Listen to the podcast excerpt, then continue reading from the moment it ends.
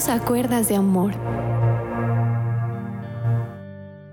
Un cordial saludo para todos ustedes. Que Dios los bendiga. Espero que en este día te vaya muy bien en todas tus actividades. Hoy es un día especial para nosotros. Hoy hace un año, 2 de julio del 2020, fue cargado el primer audio de Cuerdas de Amor llamado El Amor a Dios. Autora mi pastora Blanca y nace este bello programa que ha fortalecido la fe de muchísimas personas a nivel local, nacional e internacional. Y aunque en la pandemia trajo tantos desastres a nuestras vidas, a nuestros seres más amados, a nuestra economía, en medio de tanta penumbra nace este programa que esperamos siga por muchos años más con ustedes. En este aniversario, solo le agradecemos de parte de mi pastora Blanca Loaiza de Arango, les agradecemos profundamente el que hayan participado de este programa. Ya hemos cumplido hoy 296 programas que parecen pocos, pero que para nosotros ha sido un trabajo arduo, pero que lo hacemos para el Señor. En muchas ocasiones sin internet, con dificultades de sonido, sin tener instalaciones, con muchas repeticiones, con mi pastor hablando a altas horas de la noche. Mi pastora tiene una agenda copada de actividades en la iglesia, que la alabanza, que los líderes, que los pastores, que los grupos familiares, que una asesoría, que una oración y muchísimas cosas más. Y a eso se le suman los devocionales por Facebook y para más el podcast que varias personas le habían insistido, entre ellas mi persona. Pero el amor a Dios permite disipar todas esas complejidades con el fin de que la palabra de Dios sea extendida por medio de un compartir, un me gusta, una publicación en todo lo que tú nos has apoyado. A todos los que nos apoyan, que Dios los bendiga. Gracias.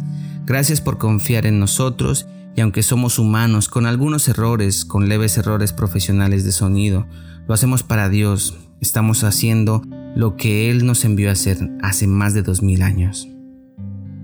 Gracias a nuestros apoyos, a Brian Fuentes y a su esposa por su apoyo en publicaciones, a mi esposa Leide, quien nos ha apoyado en difusiones del programa y ha sido paciente conmigo en los trasnochos en la edición de audios. También a Ángela Lazo, quien está encargada de difundir y apoyar las redes sociales. A mi hermano William en guitarra y cortinas de entrada. A mi hijo Nicolás en la mayoría de las cortinas de los audios de cuerdas de amor a nuestro pastor Juan David Arango en cortinas e introducciones, y a Freider Potosí que nos ha colaborado en diseños gráficos por algún tiempo. Muchas, muchas gracias muchachos. Dios los bendiga. Les regalo el siguiente versículo para cada uno de ustedes.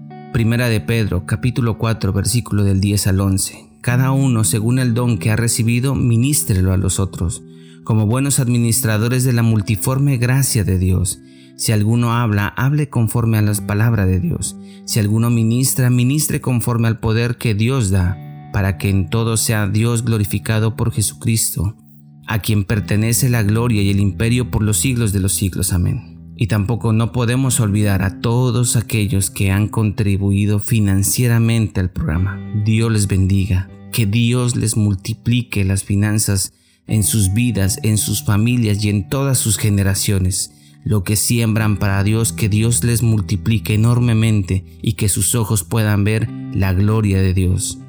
Y a todos ustedes nuestros oyentes, muchas gracias, gracias porque no le temen al que dirán al compartir el mensaje de Dios y que bajo la eliminación de ese temor han podido compartir y ayudar a muchos a encontrar paz, tranquilidad, amor, restauración por medio de escuchar la palabra de Dios. La escritura dice que la fe viene por el oír y que por oír la palabra de Dios. Que Dios los bendiga a todos.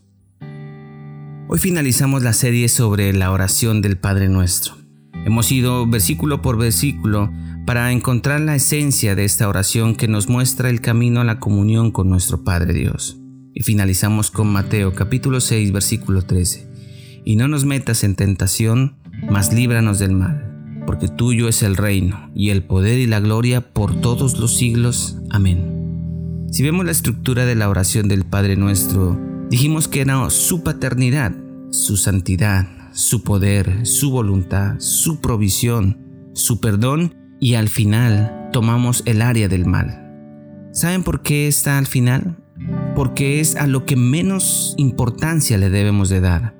Jesús no niega que existe el mal.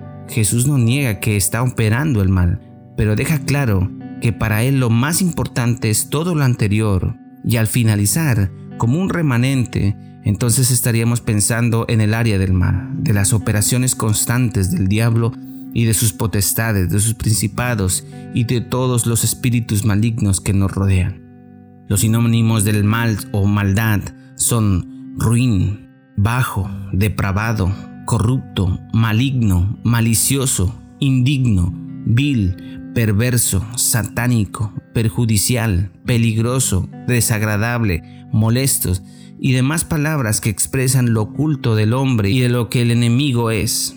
Debemos tener en cuenta en Santiago capítulo 1 versículo 14 y 15 dice, al contrario, cuando somos tentados, son nuestros propios deseos los que nos arrastran y dominan. Los malos deseos nos llevan a pecar, y cuando vivimos solo para hacer lo malo, lo único que nos espera es la muerte eterna. Haciendo alusión principalmente al sentido personal, lo podemos transformar de la siguiente manera, y no nos sometas a una prueba muy dura, sino líbranos del maligno, ya que a veces Dios utiliza a Satanás para probarnos. Por eso hemos anunciado que la estructura de la oración va creciendo en poder, porque has tomado todo lo anterior, vistiéndote de una armadura de protección basado en el perdón, en el decir que Él es grande y poderoso, y después, empoderados en su palabra, le decimos al enemigo, diablo mentiroso, con mi familia no te metas, con mi trabajo no te camufles, con mis hermanos de la iglesia no te metas, con aquellas personas que te desean el mal, etcétera, etcétera. Debemos entender que no solo es un mal externo, sino que también existe un mal en cada uno de nosotros.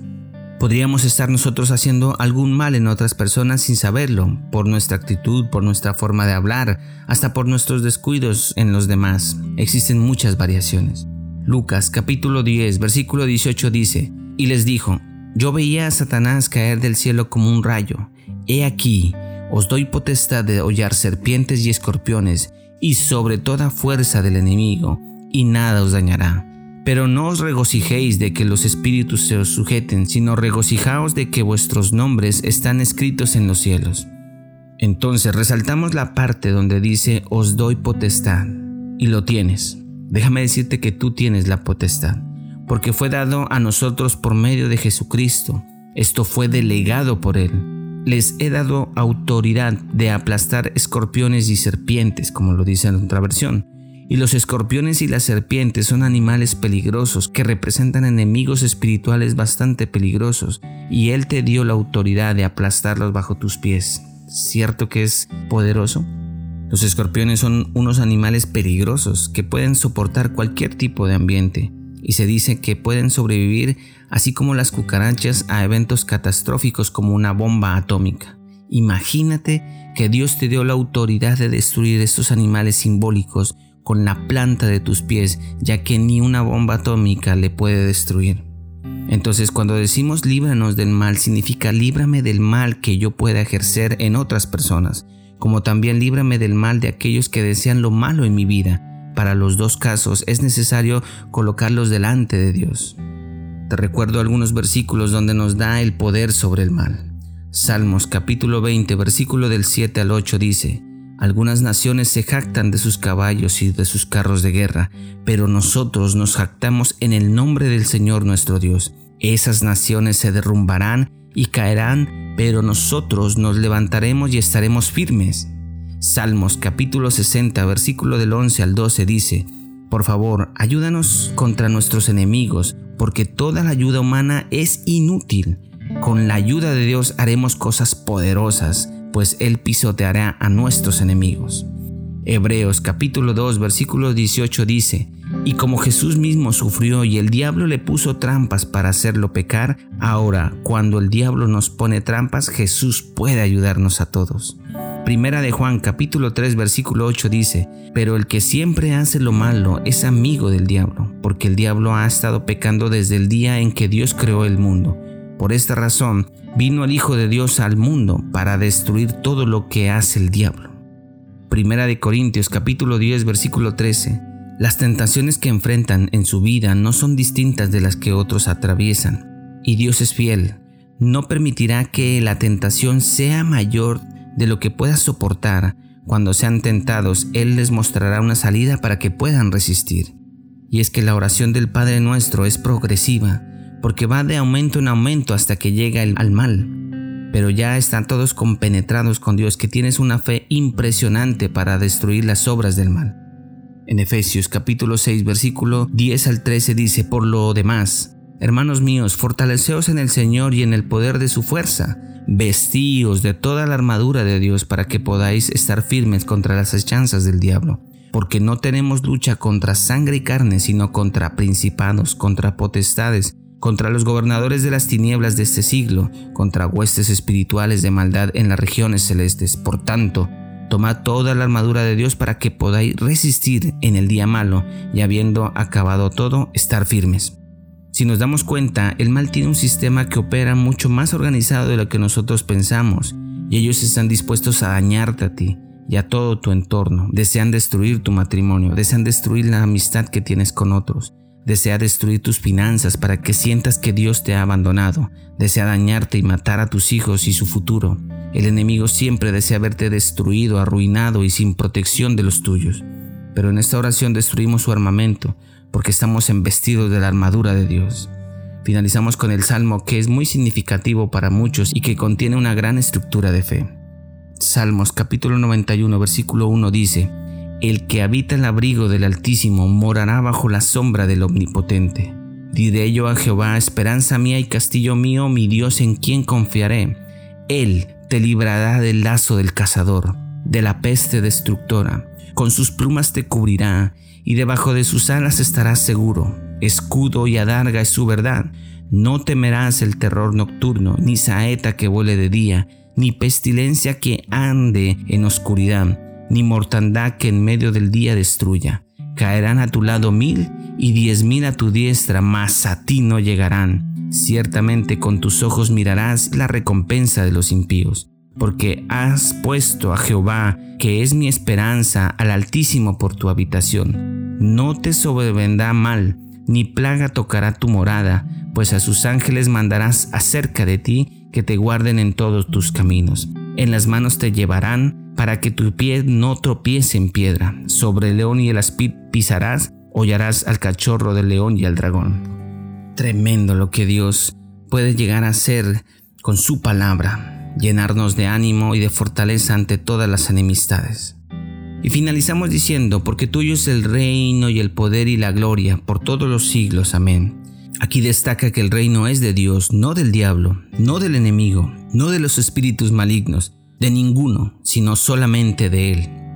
Porque tuyo el poder, porque el poder de Dios es mayor que la del enemigo, con su fuerza para sostener y reforzar el reino y cumplir las promesas de Dios en nosotros. Y tuya es la gloria, para que nadie se gloríe de sus acciones, sino que todo proviene de Él este es el fin último de todo lo que das a los tuyos y de lo que haces por ellos en respuesta a sus oraciones. Esta conclusión constituye también una forma de alabanza y gratitud. El mejor modo de rogarle a Dios es alabarle a Él. Alabamos a Dios y le damos gloria no porque lo necesite, sino porque lo merece. Finalizamos este capítulo con una oración. Déjame y dame ese privilegio de orar por ti. Cierra tus ojos. Padre, escucha mi oración. Te pido por todos aquellos que están escuchando este programa. Bendícelos, prospéralos y llénalos de tu poder. Señor, todo mal que quiera llegar sobre ellos, tú lo detendrás, porque te pedimos tu protección. Por un camino vendrán en contra de ti, pero por siete tendrán que salir huyendo. Ayúdanos a despojar el mal que hay en nosotros y que afecta a los demás y permite que exista un cambio importante en mí y en la vida de mi familia. Te amo, Señor, y quiero que seas mi prioridad hoy y siempre, porque tuyo es el reino, el poder y la gloria por todos los siglos. Amén. Gracias, muchas gracias por escuchar esta serie. Espero que haya sido de edificación para tu vida, crezcas en la oración, que tengas una comunión con Dios y que tengas esa comunicación con tu Padre que te creó con un hermoso propósito. Ha sido un placer inmenso el poder llegar a ustedes con la palabra de Dios. Que el Señor te bendiga y te guarde y a poner en práctica la oración del Padre nuestro. Saludos.